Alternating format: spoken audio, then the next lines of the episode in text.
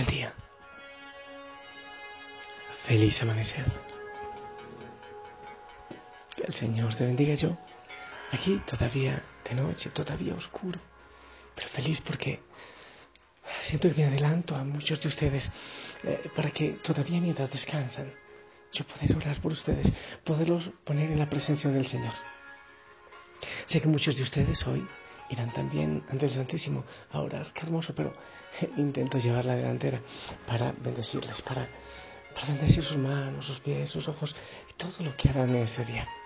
Bendecir su familia, su trabajo y yo sé que millones de personas en el mundo nos unimos en esta oración, por eso tanta obra maravillosa que el Señor está haciendo me lleno de alegría, me llegan a veces informes, sí, iba por no sé qué país viajando y encontré a alguien de la familia Osana, así nomás, en un negocio.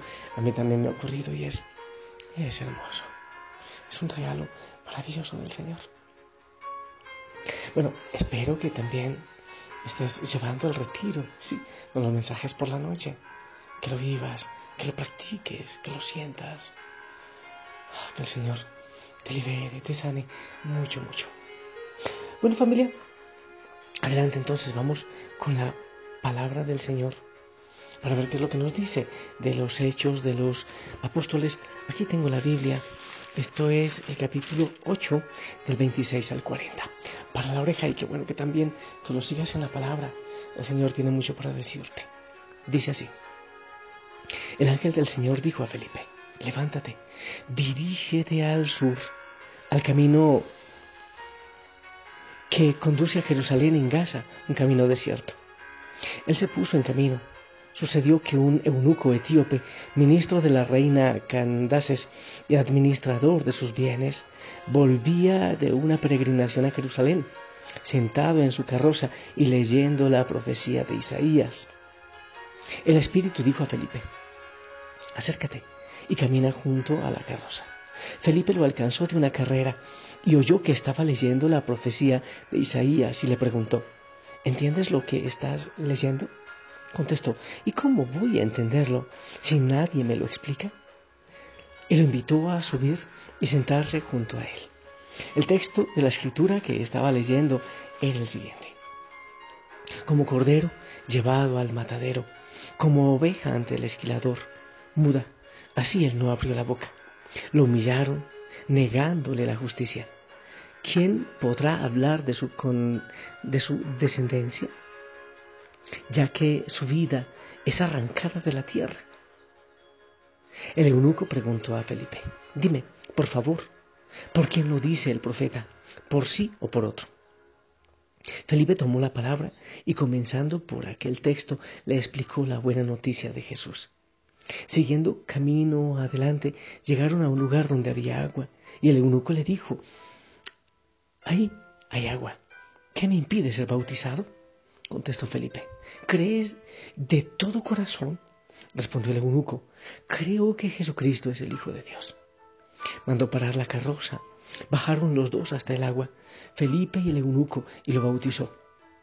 Cuando salieron del agua, el Espíritu del Señor arrebató a Felipe, de modo que el eunuco no lo vio más y continuó su viaje muy contento.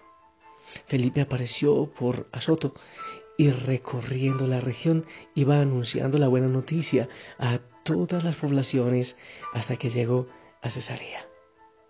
Palabra de Dios. Ay familia, qué hermosa es la palabra tantas cosas que nos dice. Voy a hacer un pequeño comentario y después me meto en una cosa bien profunda. El pequeño comentario es qué hermoso eh, que este Felipe, este diácono, escuchaba el Espíritu Santo. Eh, Cristo resucitado nos invita a escuchar el Espíritu Santo para tomar nuestras decisiones. Sí, ¿qué es lo que Él quiere? El Espíritu es, quien lo envía y es quien lo guía. Para eso hay que hacer silencio, para eso hay que orar. Oh, insisto tanto en el silencio, de manera especial en los grupos, hay veces que son tan bullosos. El silencio para poder escuchar, pero un silencio interior, exterior, no solo exterior, sino también interior. Entonces, el Espíritu que nos guía, que nos conduce, eso es hermoso. Pero hay otra realidad en esta palabra que eh, hay que escudriñarla un poquito para comprenderla, pero no es tan difícil. Mira, este etíope era eunuco. Eunuco. Eh, hay culturas, en distintos lugares del mundo han existido culturas, eh, de manera especial cuando hay dinastías, donde los funcionarios reales son castrados para conservar la, pureza de la sangre. E, eso ha ocurrido en, muchas dinastías. Entonces todos los sirvientes de las reinas, en fin, eh, son eunucos, son castrados para evitar, eh, según ellos, el riesgo de contaminación de la sangre real. Este eunuco tenía un alto cargo, era un alto funcionario de, la reina esta, Candaces. Pero seguramente de niño lo habían castrado, aunque tenía un alto cargo. Pero ¿a qué precio? ¿Acaso ese alto cargo de su carroza y todo lo que tenía era suficiente para aceptar esa situación que obligadamente le habían puesto a vivir y, no poder tener su descendencia y lo demás. Entonces, hay una cosa bien especial, lo que iba leyendo este eunuco, y sabes que ahorita, eh, esto es por allá, en el capítulo 50, 50 y algo de Isaías. Entonces, está leyendo de Isaías esto que habla de Jesús. Lo humillaron negándole la justicia. ¿Quién podrá hablar de su descendencia? Ya que su vida es arrancada de la tierra. ¿Acaso no estaba este eunuco sintiéndose representado en ese del que hablaba el profeta Isaías? ¿Quién hablará de su descendencia? ¿Acaso no se encontraba él identificando su dolor en esa persona que estaba en la palabra en el Antiguo Testamento? que necesariamente los lleva a Jesús. Pero por eso pregunta, ¿por qué dice eso? ¿De quién lo dice? Por alguna razón, este hombre eunuco, que había sido castigado inocentemente siendo eunuco, con un gran puesto después. ¿Acaso él no sentía que por ahí estaba la verdad? Quizás eh, nada le llenaba el corazón, no había sentido, aunque tuviese un gran puesto, porque era distinto porque era diferente a todos los demás. Y quizás estaba buscando, no estaría en Jerusalén encontrando una respuesta, un sentido a su vida rara y diferente. Y el Señor le acerca a Felipe para que encuentre esa respuesta. Cristo da sentido a la esterilidad de la vida este hombre estéril. Dice después la palabra que se marchó muy contento, continuó su viaje muy contento, dice por allá el versículo 39. Continuó su viaje muy contento. Cristo en la cruz. En Él nos podemos ver nosotros, con nuestras debilidades, con nuestras fragilidades, con nuestros dolores, porque Él clavó en la cruz nuestros dolores, pero Cristo resucitado le da un sentido distinto a nuestra esterilidad, a nuestra historia de dolor, que tantas veces decimos no tiene sentido, ha sido solo de sufrimiento. Cristo crucifica ese dolor, se identifica con nuestro dolor, con nuestra tristeza y a esa esterilidad de vida le da una vida nueva y la hace productiva. Entonces fue desatado el dolor de este eunuco. Recibió la vida y siguió su camino contento. Seguramente no solo fue el camino hacia donde iba, sino el camino de su vida. Ya tenía un sentido diferente porque el Señor lo había llevado a identificarse con Él, con su dolor y con su tristeza. El Señor resucitado le da vida a la vida sin sentido, a la vida estéril que tantas veces tenemos sin ningún sentido, como a la de este etíope. Quizás también tú sientes que tu vida es una vida sin mucho sentido, con mucha tristeza, con dolor. Sí, lo encontramos por qué vivimos de esta manera. Pero el Señor tiene siempre una respuesta. Hay veces que le preguntamos al Señor, ¿acaso te olvidaste de mí? ¿Dónde estabas cuando me pasó esto en la vida? ¿Dónde estabas? Quizás el eunuco se preguntaba también eso. ¿Por qué me ocurrió a mí? ¿Dónde estabas? ¿Cómo estabas actuando? Si pudieses escuchar al Señor, Él te diría, cuando te pasaba eso, yo estaba en el mismo lugar que estaba cuando mi hijo era crucificado. ¿Cuántas veces creemos que Él se ha olvidado de nosotros? Sí, ¿dónde estaba, Señor? ¿Por qué no te escucho? ¿Por qué no te veo en estos momentos de dolor? ¿Dónde estás? ¿Te olvidaste, Señor, de mis sueños? ¿Te olvidaste acaso que yo existo? ¿Cuántas veces sentimos la misma soledad que sintió el Señor en la cruz? Creemos que nuestros sueños han quedado en el vacío de Dios. Pero el vivo resucitado viene a darnos respuesta. No se ha olvidado. Él está a tu lado.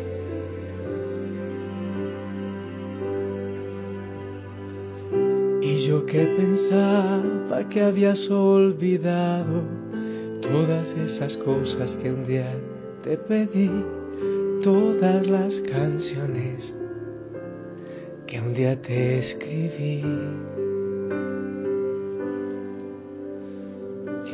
Hoy me he dado cuenta que han estado allí haciendo memoria delante de ti. No te has olvidado de lo que escribí. Pero me conoces y es tu decisión y a su tiempo me darás lo que es mejor.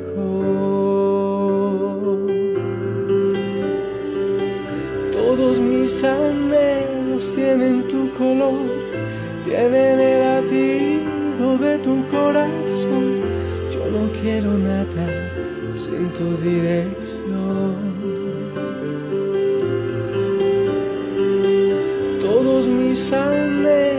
Son de ti, Señor. Tienen tu cadencia, tienen tu pasión. No me importa nada, solo tu favor.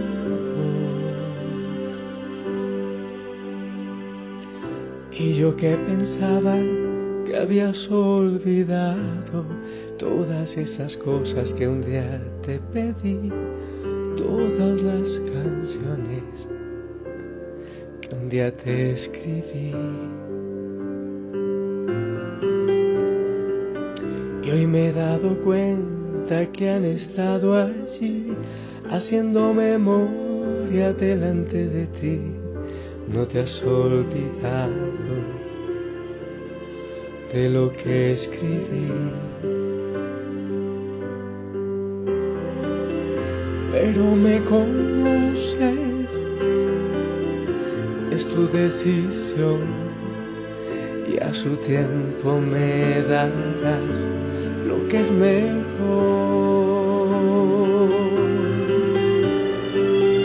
Todos mis anhelos tienen tu color, tienen el latido de tu corazón.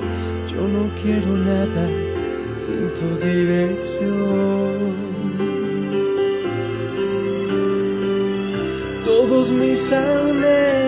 De ti, Señor. Tienen tu cadencia, tienen tu pasión. No me importa nada, solo tu favor. ¿Sabes? Eh, hoy he estado pensando, y bueno, lo he pensado últimamente. El Señor permite que nos ocurran, ocurran muchas cosas en nuestra vida. El Señor lo permite, sí. Pero después él toma posesión de esa realidad. Eso que tantas veces el enemigo o la maldad de otros utilizó para eh, mal en nuestra vida, el Señor lo utiliza para pura bendición. ¿Sí? Así como le ocurrió al etíope. Que habían hecho una maldad por una tradición o algo. Esterilidad. Pero el Señor tiene un plan distinto. Hay veces que se nos hace difícil leer nuestra historia con ojos de fe. ¿pero por qué me ocurrió eso? ¿Pero por qué a mí? Si tú le abres el corazón a Cristo resucitado, quizás no entiendas por qué a ti, pero sí, ¿para qué? ¿Para qué a ti? Y verás que el Señor usa aún el daño del mal, del maligno, para una bendición en vida. Solo que debes contemplar más, fijarte más en la mano de Dios, en el paso de Dios y en tu existencia. Que no se ha ido, que está a tu lado. Bueno, yo te bendigo y le pido al Señor que la fuerza del Espíritu Santo te guíe hacia esa verdad. Que guíe tu corazón y te sane tu historia, tus dolores. Y veas que en el Señor sí se puede ser feliz. Sí, sí, sí. Absolutamente, sí se puede. Sí es posible. No viniste para sufrir. Yo te bendigo una vez más y bendigo lo que harás en este día. En el nombre del Padre, del Hijo, del Espíritu Santo. Amén. por favor, regálame tu bendición que alcanza para millones de personas en el mundo y a ti te caen millones también.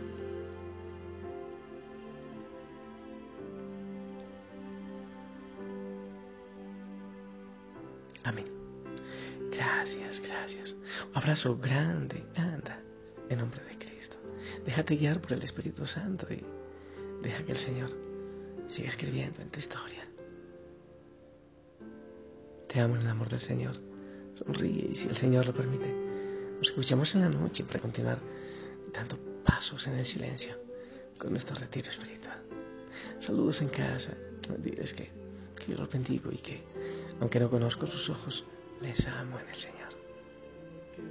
Hasta pronto, bye bye.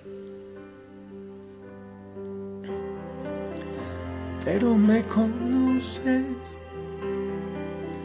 y es tu decisión y a su tiempo me darás lo que es mejor. Todos mis anhelos tienen tu color, tienen el latido de tu corazón. Yo no quiero nada sin tu dirección. Todos mis anhelos son de ti, Señor. Tienen tu cadencia, tienen tu pasión. No me importa nada, solo tu favor. no me importa nada, solo tu favor. Gracias, Señor. Sigue escribiendo en esta vida. Gracias por tu amor, por tu paz y, y por la sanidad que nos otorgas. Te amamos, Señor.